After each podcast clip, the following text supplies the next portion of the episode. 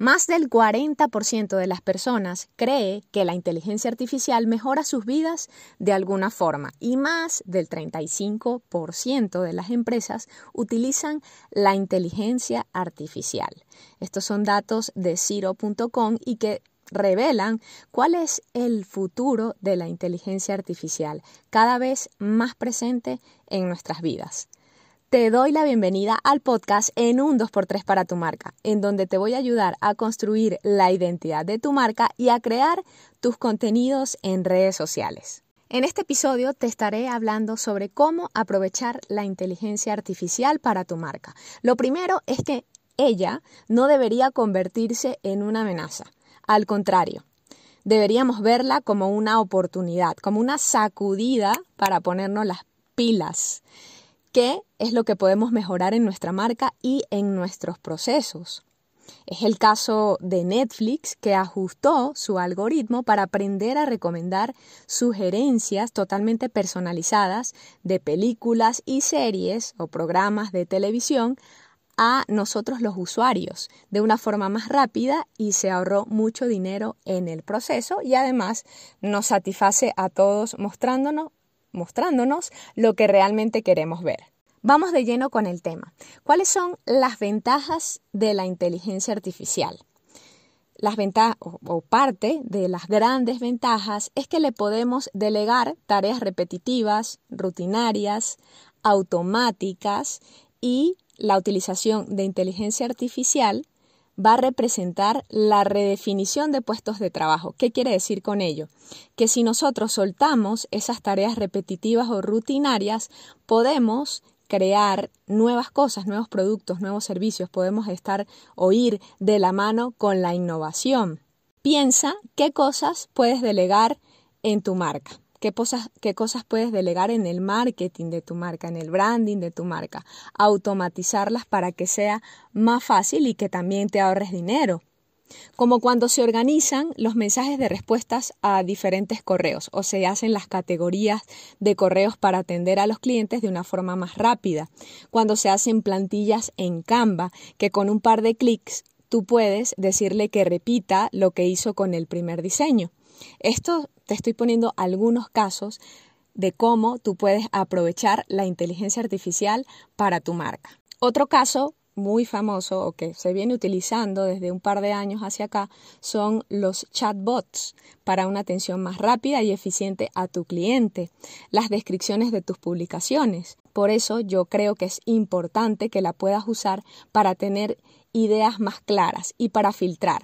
Es importante aplicarle la personalidad de tu marca o tener en cuenta la esencia y la personalidad de tu marca cuando tú vayas a utilizar una inteligencia artificial.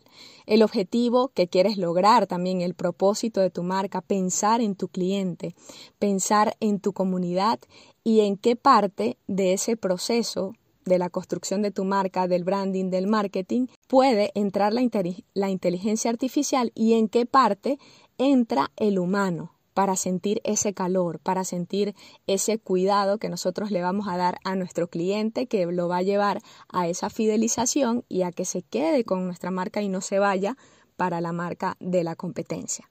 Ahora bien, ¿cuáles son las desventajas de usar la inteligencia artificial?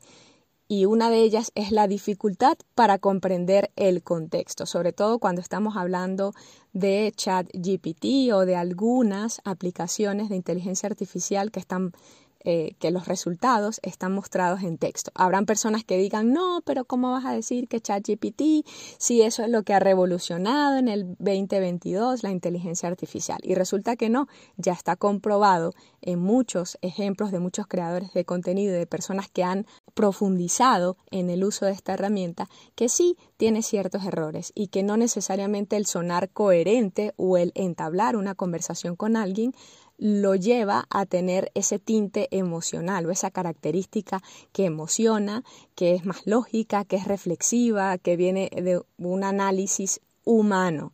A ello es a lo que yo quiero llegar eh, mencionando esta herramienta de chat GPT, por lo que va a requerir supervisión humana.